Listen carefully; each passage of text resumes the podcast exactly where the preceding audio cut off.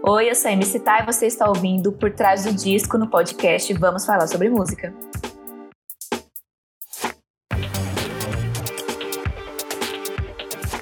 MC Tá já havia mostrado sua criatividade e diferentes misturas de ritmos no excelente Rito de Passar, um dos melhores discos de 2019.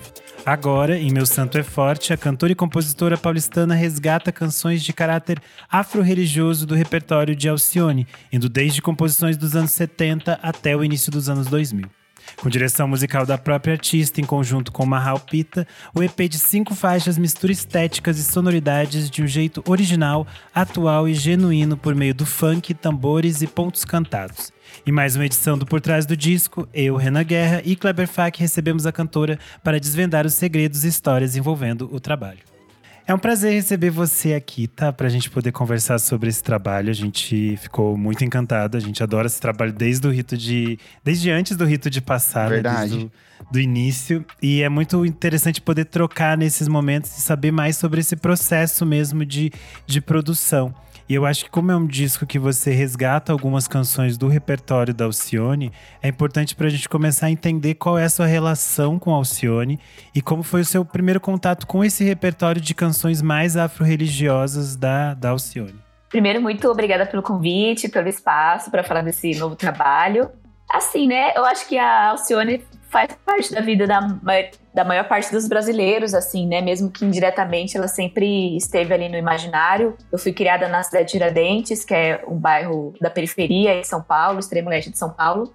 Então, a Alcione sempre foi uma figura que fez parte, né, dentro das cantoras e cantores que permeavam as músicas daquele universo que eu vivia. Mas foi só dentro do terreiro que eu consegui ter contato com essa com essa obra afro-religiosa dela, né? Especialmente a música São Jorge, é uma música que a gente canta no terreiro, cantava nas giras de Ogum e nas giras que a gente também homenageia São Jorge, né, por conta do sincretismo. E aí um dia eu quis escutar essa música fora do terreiro e pesquisei no YouTube, né, porque achei que era ponto, esses pontos de, de, de terreiro, geralmente a gente canta na gira e depois procura alguma versão do YouTube, aí sempre tem alguém tocando com atabaque e voz.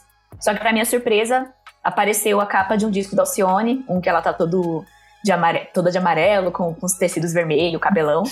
E para mim foi, um, foi uma surpresa, assim, porque até então eu não.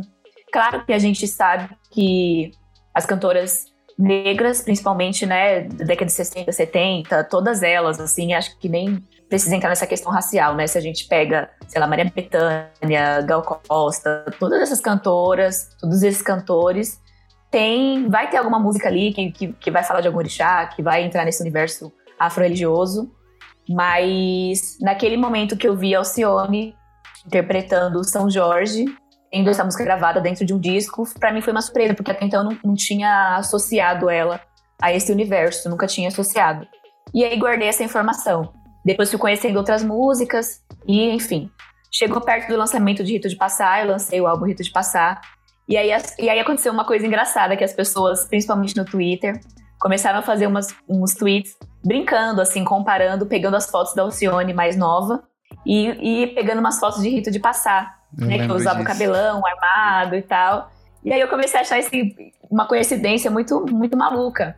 Porque nesse momento eu lembro que eu também tava na, no período de do show do Rito de Passar, né? E a música São Jorge nunca saiu da minha cabeça, porque é uma música que eu gosto. E eu sempre pensei em ter ela no repertório do, do show de Rito de Passar. Só que, enfim, nunca tive alguém que pudesse fazer uma versão para tocar no show e tal. Eu também não tinha uma banda exatamente, né? Eu ainda tava migrando da coisa do, do, do ba MC tá voz base para alguns instrumentos.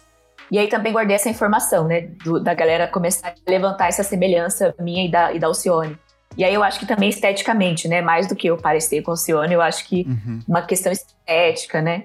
É, e aí quando foi em agosto do ano passado, nesse final de pandemia, eu comentei com, com o Marral Pita, que é quem está dirigindo meus shows e quem fez a direção e a produção musical do EP, que eu tinha essa ideia de que eu queria regravar a faixa São Jorge e refazer a capa igual a capa do disco da Alcione, porque eu acho que seria uma coisa legal, porque já, já levantaram essa comparação estética.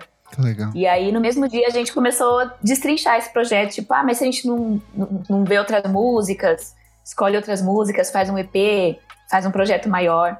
E tudo foi basicamente resolvido em um dia, assim. A gente abriu o Spotify e aí a gente começou a vasculhar, assim, as músicas, os álbuns dela, as músicas que mais saltavam os olhos e as que eu já conhecia. E aí a gente montou um repertório de seis músicas. Uma ficou de fora, que aqui entrar era Ilha de Maré também. Mas aí a gente né, entendeu depois que, que não, já, já bastava cinco. E foi dessa forma, assim, foi muito. Foi um processo de ir guardando informações mesmo até chegar num, num produto final. Mas nunca tive essa ideia de vou gravar Alcione, sabe? Sim, legal. Vou fazer esse EP. Eu acho que a ideia foi crescendo mesmo. Foi orgânico, né? Sim. E principalmente depois desse período pandêmico, assim, né? Que eu acho que não, não fazia sentido eu já voltar à pandemia com um álbum novo, até porque Rito de Passar era um, um produto, embora ele tenha três anos, quando começou a pandemia ele tinha Foi seis meses só de né? lançado. É. O, tá, o Brasil vive hoje uma série de ataques contra terreiros e entidades religiosas relacionadas à Umbanda, a Candomblé, muitos deles ataques orquestrados por entidades religiosas, principalmente grupos neopentecostais. Você sente que de alguma forma esse trabalho em cima das temáticas que você aborda e que você já vinha abordando no rito de passar, você sente que ele é de alguma forma uma resposta a isso tudo? Sinto, com certeza. Eu acho muito curioso, por exemplo, que eu sempre volto em Rito de Passar porque acho que foi onde começou, assim. Quando eu lancei Rito de Passar, eu não tinha ideia de, de me tornar uma cantora que ficasse exatamente conhecida por levantar uma bandeira sobre a Umbanda, né? Uhum. Tanto que a Umbanda, a Umbanda passa por mim porque é uma coisa que eu vivo e é uma coisa que eu não escondo. Então, ela flui naturalmente ali dentro do meu trabalho, dentro das minhas redes sociais, que é onde meu trabalho, né, onde eu, é o espaço que eu tenho para divulgar meu trabalho, falar um pouco da minha vida pessoal.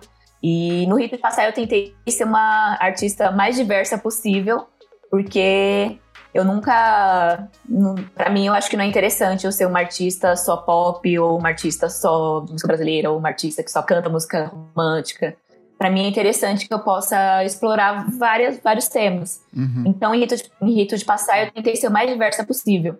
E é engraçado, porque de todas as músicas, uma música só, que é a Rito de Passar, eu falo de uma forma até um pouco mais é, metafórica, né? Dessa questão dos orixás, é, das energias, do, do tempo, né? Dessa questão mais afro.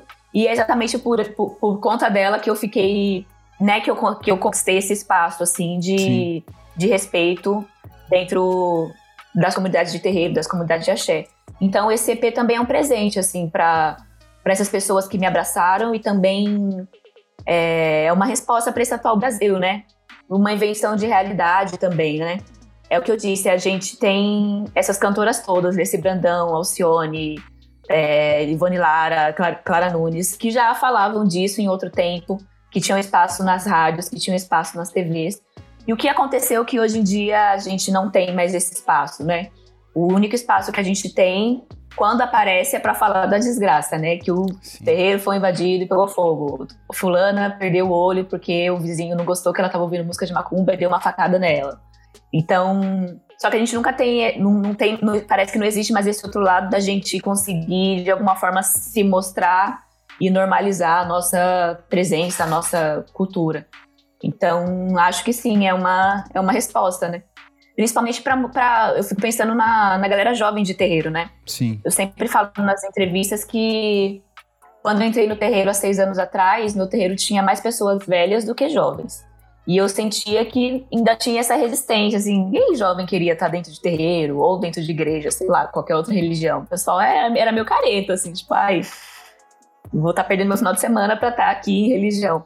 E hoje em dia, meu terreiro tem quase 100 filhos e, assim, meu terreiro não, né? O terreiro, o terreiro que eu frequento Sim. tem quase 100 filhos de santo e, assim, eu arrisco dizer que 80 dos filhos é do, a galera LGBTQIA+, galera de, tipo, sei lá, 17 a, a 28 anos, sabe? É uma galera muito, muito jovem. Então, eu também entendo essa, essa força da juventude voltando para os terreiros, tomando esses espaços para poder falar sobre, sabe? Para poder, de alguma forma, lidar de outro jeito, que não é o jeito que os mais velhos lidam com, com, com o bando, com candomblé ou com qualquer outra religião afro-indígena. e para poder falar sobre. Eu acho que eu sou uma dessas pessoas, assim. Tipo, quando a gente pensa em música de terreiro, a gente não tem uma música pop, jovem, que a pessoa possa escutar, sei lá, na festinha do terreiro, sabe? Uhum. Fazer uma baladinha em casa e botar pros amigos ouvir. Tem muita, tem muita, claro, né? Existe uma discografia imensa de música de terreiro, cantoras, mas o pessoal já é mais, né, mais velho, é outra linguagem. Então, esse EP tinha essa preocupação também de trazer uma linguagem mais contemporânea para esse universo. Legal. E era, era uma, uma, uma temática, um universo que você já vinha explorando né, no rito de passar. E eu queria entender para você como você vê essas similaridades e diferenças entre esse EP e o rito de passar. Eu, eu acho que, para mim, o rito de passar é, o, é a base, assim, né? Quando a gente começou a entender, tá? Então a gente vai regravar cinco músicas da Alcione, vamos vai girar em volta disso, mas o que, o que vão ser essas músicas, né? E aí eu automaticamente falei pro, pro Mahal que, que essas músicas nada mais é que um zoom na faixa Rito de Passar. Porque na faixa Rito de, Rito de Passar a gente já, eu e o Tid, a gente já tinha iniciado uma pesquisa que era justamente essa de trazer essa esse religar aí, essa semelhança do funk com a música de terreiro, né? Porque eu comecei a cantar funk eu tinha 15 anos. E depois eu me afastei, enfim, fui morar no centro de São Paulo e aí vim com esse trabalho com uma outra linguagem, já, já mesclando o funk com outra, outras referências musicais brasileiras. Mas quando eu começo a frequentar o terreiro, foi louco, porque eu cheguei no terreiro e eu ouvi o atabaque tocar e eu falava, gente, isso, isso, daí é funk. Só que parecia que só eu tava percebendo isso. E eu, e eu ficava, será que, será que é desrespeitoso, né? Eu falar que isso parece um funk aqui dentro? E eu comecei a entender, aí eu fui estudar, né? Tipo, entender melhor essa coisa dos toques, e aí também caiu uma ficha na minha cabeça, né? Porque pra gente, eu não sei exatamente como o funk tá hoje em dia, né? Pensando nesse raciocínio, mas pelo menos na minha época eu lembro que a gente tinha uma vontade muito forte de desassociar o funk da, da macumba, por exemplo. Eu lembro que a gente tinha o YouTube para divulgar as músicas quando eu comecei a cantar. E o pessoal fazia uns vídeos assim do pessoal incorporado no terreiro. Eu nem sabia o que era, né? Porque eu não conhecia a, o terreiro ainda. O pessoal fazia uns vídeos, tipo, tocando um funk, o pessoal todo incorporado, todo não sei o que nas giras, e a gente assim, não, pelo amor de Deus, não é a mesma coisa, né? Querendo dizer que o funk era tão, tão demoníaco quanto a macumba. Sim. E tem até um, um, um, funk que eu gosto de usar de exemplo que fala: Isso aqui não é, não é macumba, não se assusta, é só mexer o bumbum, né?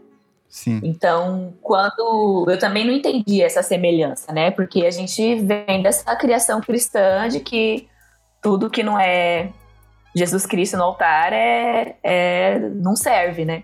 Então, quando eu entro dentro do terreiro e eu ouço atabaque, eu identifico como funk também. E eu já naquele momento tendo um repertório para ter uma abertura e estudar, entender. Eu achei importante, assim, trazer essa, essa pesquisa dentro do meu trabalho. E aí é isso, eu acho que o EP Meu Santo é Forte é o aprofundamento de uma pesquisa que já foi feita em Rito de Passar. Tanto que a produção musical dele inteira é, gira em torno disso, né? Do universo do baile e do, e, e do terreiro. E elementos que tanto acontecem dentro do, do funk quanto acontecem dentro de um terreiro, né? Musicalmente falando. Legal.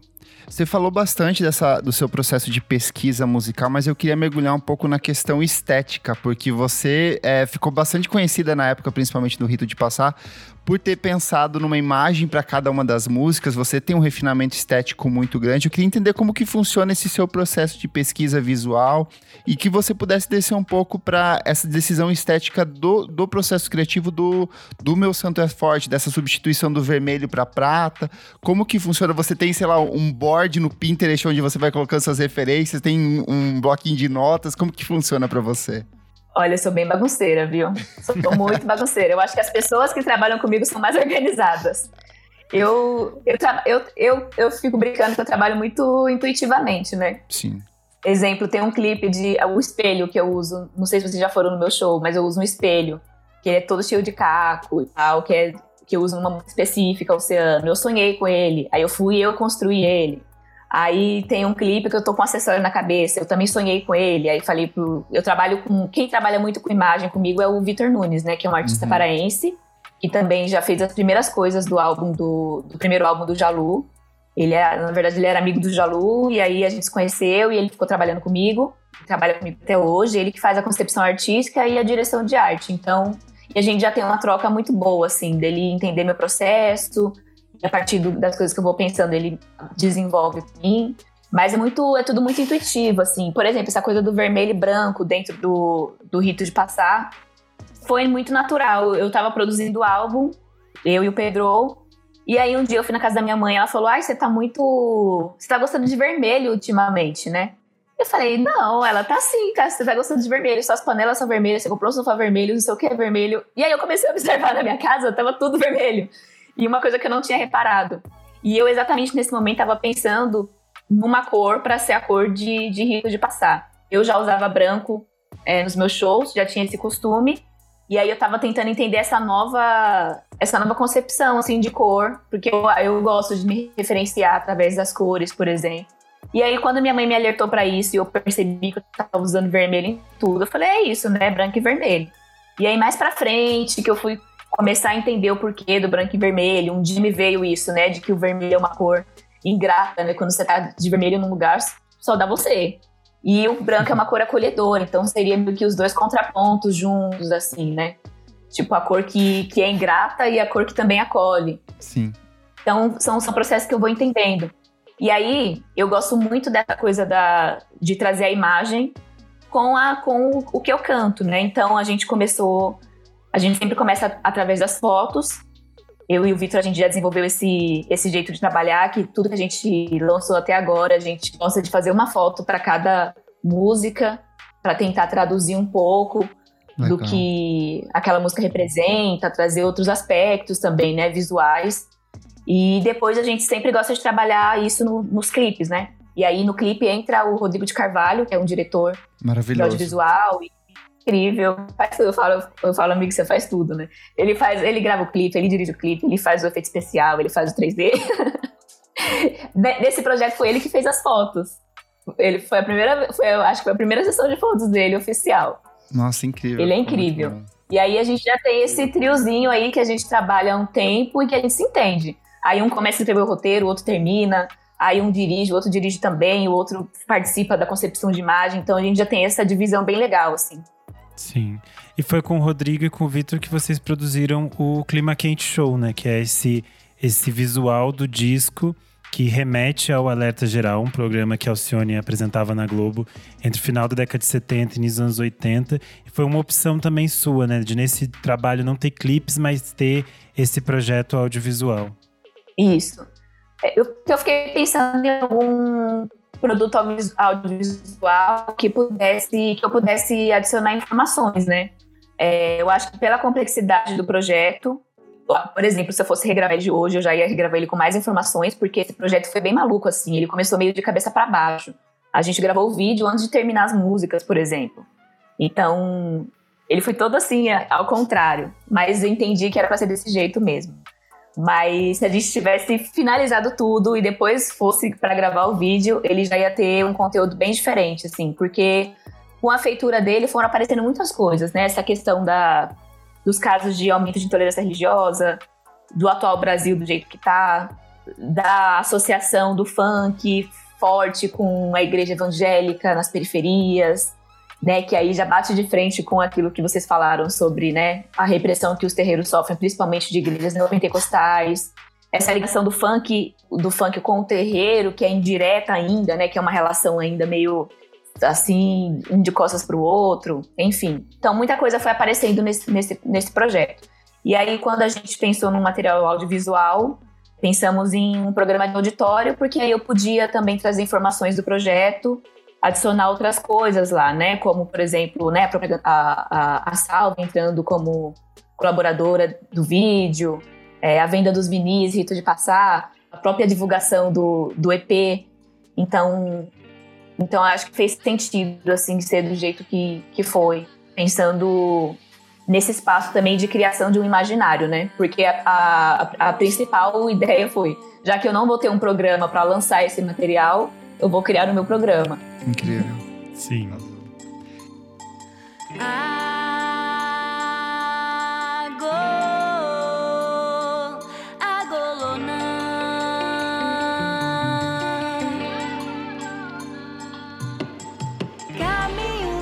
Eu acho que a gente pode já ir para falar um pouco das faixas, daí a gente vai falando também sobre o processo delas, né? É, o álbum abre com Agolonã, que é uma faixa gravada pela Alcione no seu segundo álbum, A Morte de um Poeta. E eu queria entender como foi chegar nessa, faixa e escolher ela para abrir o álbum, né? Essa era uma das músicas que a gente não conhecia, mas que o nome dela saltou assim na, na, na hora que a gente estava fazendo a pesquisa do repertório. E eu sou eu, eu, eu, que componho todas as minhas músicas, né, as letras e as melodias. Então eu sempre me pego, sou pega principalmente pela letra e pela melodia das músicas. E a Golonã para mim fez muito sentido assim, para mim saindo desse período pandêmico, né, que ela já começa caminhos não estão claros, o tempo parou. Então, ela, assim, de cara a gente pensou para abrir o álbum pela mensagem dela e por ela também estar tá pedindo, né, licença, pedindo o caminho, pedindo, pedindo essa abertura.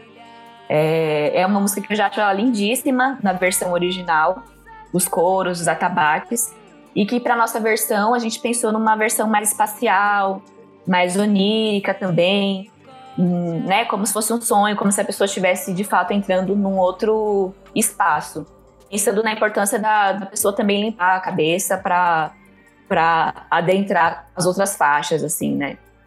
Você já falou um pouco sobre São Jorge, né? Que ela é, é uma composição do Claudinho Azeredo com o Paulo César Pinheiro. Ela foi originalmente gravada pela Alcione no álbum Emoções Reais, de 1990.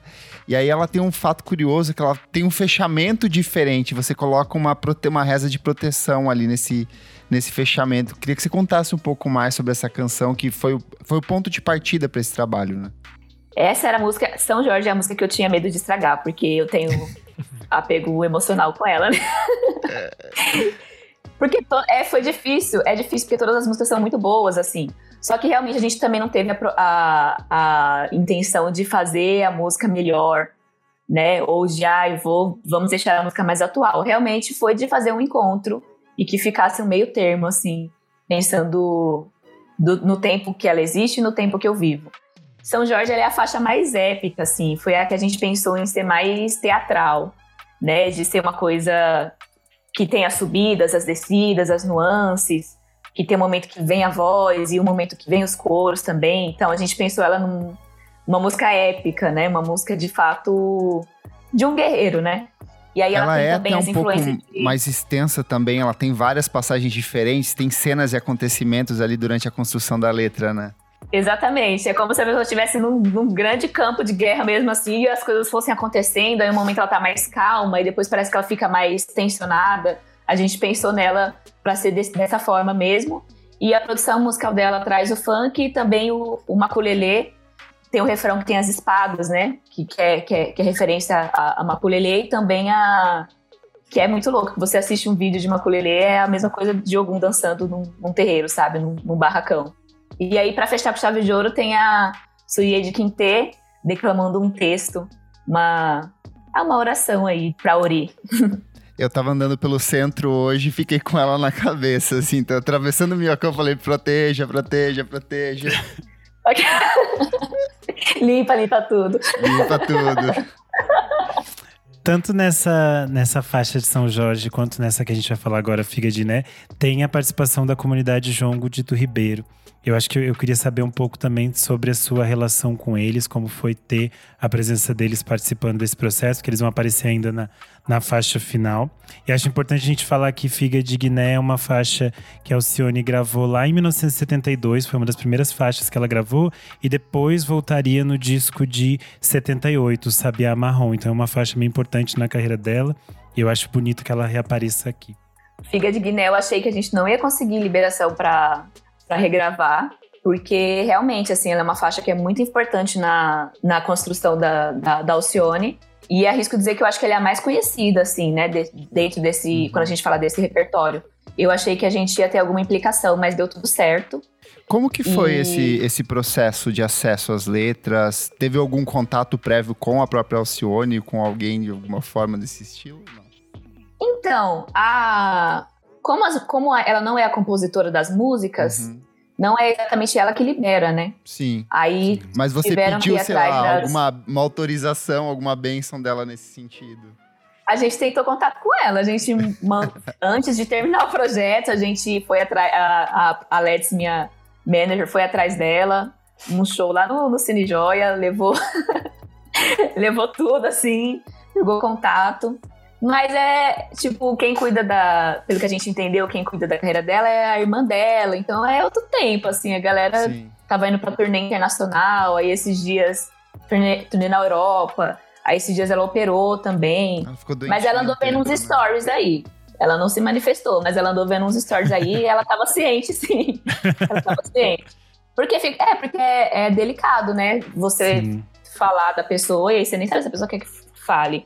Mas também depois eu me desapeguei porque eu acho que o projeto não ficou exatamente só sobre ela, né? Sim. Tipo, bem mais amplo, né? Não ficou, né, uma homenagem ao Alcione. Tipo, tem a, tem a parte que, que reverencia ela, claro. Ela é a figura central. Mas não é só sobre ela exatamente, né? E Figa de Guiné foi isso. A gente achou, eu, eu achei que não ia conseguir a liberação, mas a gente conseguiu muito tranquilamente a liberação das músicas, de todas elas. E Figa de Guiné, eu acho que é a primeira música que, que né, dentro do EP que vem para ah, trazer um swing aí, uma energia de, de celebração, de, de, de dança, assim. Aí, aí tem, é, nela a gente, Marral pensou no, no Afrobeat, junto com funk, enfim, cavaco, elementos do samba. Perfeito. Sim. E aí a gente chega em Afrequetê, que ela foi originalmente gravada pela Alcione no álbum Nosso Nome Resistência, de 1987. Também uma criação do Edil Pacheco e do Paulo César Pinheiro. E ela tem um acréscimo aí de um outro produtor que é o Musal, que é um nome bem conhecido aqui na, da cena trap, funk brasileira de maneira bem geral, né? Como que foi a criação dessa faixa aí em parceria com ele?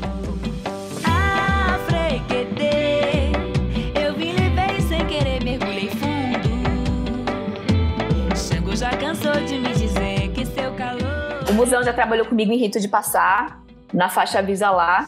E eu gosto de trazer ele para os processos porque ele é um ele é uma, um, DJ legitimamente do funk, né? Ele Sim. veio da Baixada Santista, né? Veio da cena do funk. É, hoje ele tem o trabalho com outras frentes, mas ele entende assim quando quando eu sento para ele e falo das maluquices que eu quero fazer, ele super entende, fala meu é isso, tem que abrir a cabeça, que não sei o quê.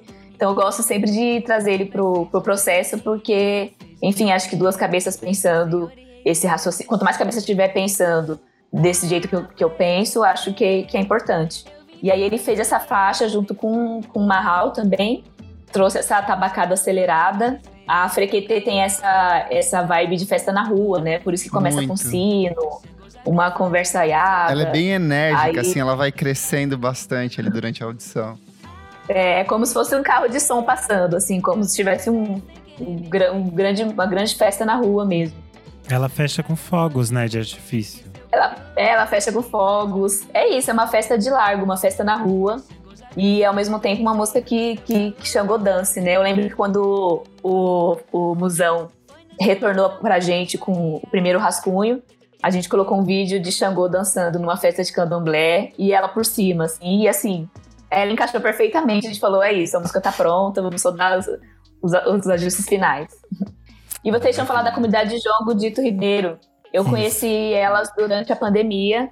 Fui fazer um. Fui chamada para fazer um, uma parceria com elas para o Festival de Batuques Paulistas. E saí de lá, assim, com a cabeça explodindo, porque a ideia era juntar a MC Tá com a comunidade de Jongo, por conta da música Rito de Passar, que tem influências do Jongo. Então a gente fez versão de Comigo Ninguém Pode e Rito de Passar com elas tocando, com elas cantando junto comigo.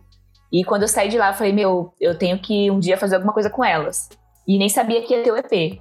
E Sim. no processo do EP, uma das estéticas que a gente quis trazer para dentro do EP, que também é de terreiro e que também é do funk, é essa coisa de todo mundo cantar junto, né? Essa coisa do coro, de todo mundo bater palma, enfim, celebrar, cantar. E aí, na, na hora, eu pensei nelas, assim, e consegui fazer com elas três faixas. E a gente tem uma relação muito boa. Ah, eu queria tanto ter poder ter couro no show, sabia? Ai, Ia ser incrível. Lindo. Nossa, eu, mas eu queria ter umas senhoras, eu acho. Elas retornam agora na faixa final, né? Que é corpo fechado. que é, uma, é talvez a faixa mais, mais recente do disco, que ela aparece em 2005 no álbum Uma Nova Paixão da Alcione, e ela começa com um sample, né, que fala de que é uma criança falando que tá com piolho. Eu, Eu queria entender tudo. um pouco. Então, essa criança, ela também é uma participação, é o Luan Manzo, que é uma criança de 8 anos, que também faz parte de uma comunidade de terreiro, quilombola, lá de Belo Horizonte. O Luan, eu conheci ele por conta de vídeo de internet. Um dia apareceu na, na, minha, no meu Instagram um vídeo dele cantando. É um vídeo que ele fez, assim, um vídeo selfie, que ele fala: Ah, hoje é aniversário do Carlinhos Brau. E eu vou cantar uma música em homenagem a ele, pro santo dele, que ele é de Omolu também. E aí ele começa a cantar. E aí ele todo banguelinho, assim, com a boca toda de banguelinha. Muito fofo. E aí esse vídeo me cativou muito, assim. Toda vez eu salvei esse vídeo, toda vez que eu tava meio para baixo, eu ia assistir esse vídeo e parecia que renovava a minha esperança no mundo, assim. Hum. E aí, quando chegou pra gente fazer a faixa Corpo Fechado, a, a, a, música já tem isso, né? De falar de vovó e tal. Sim. Que a avó foi saravô.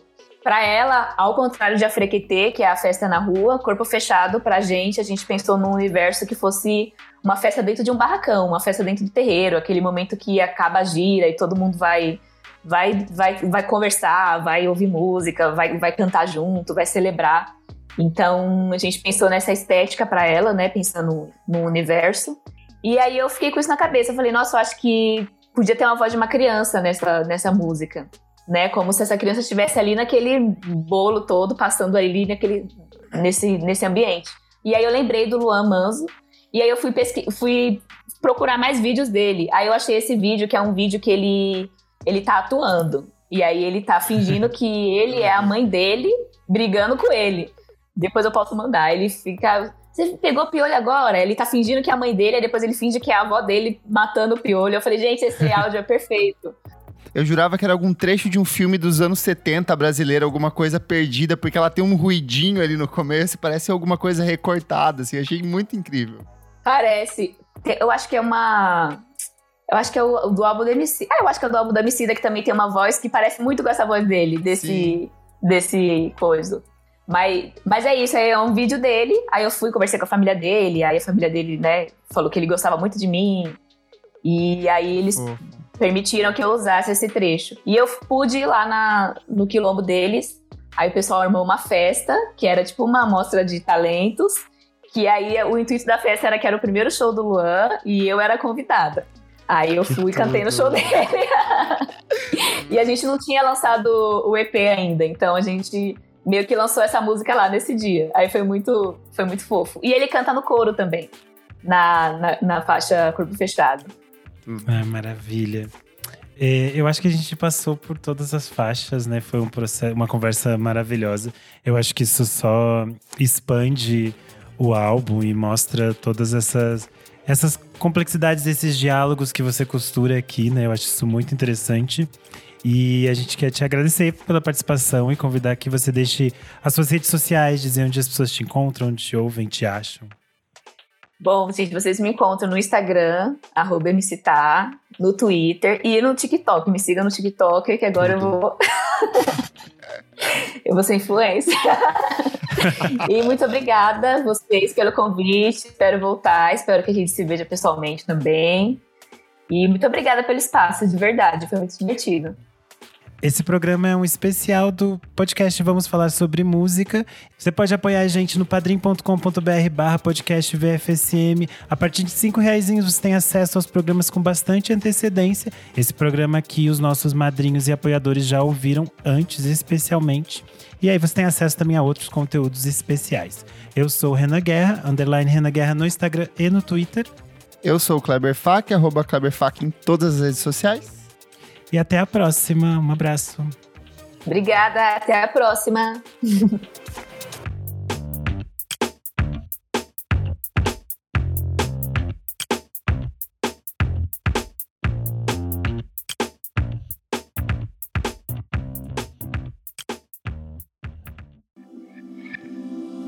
Esse podcast foi editado por Nick Silva.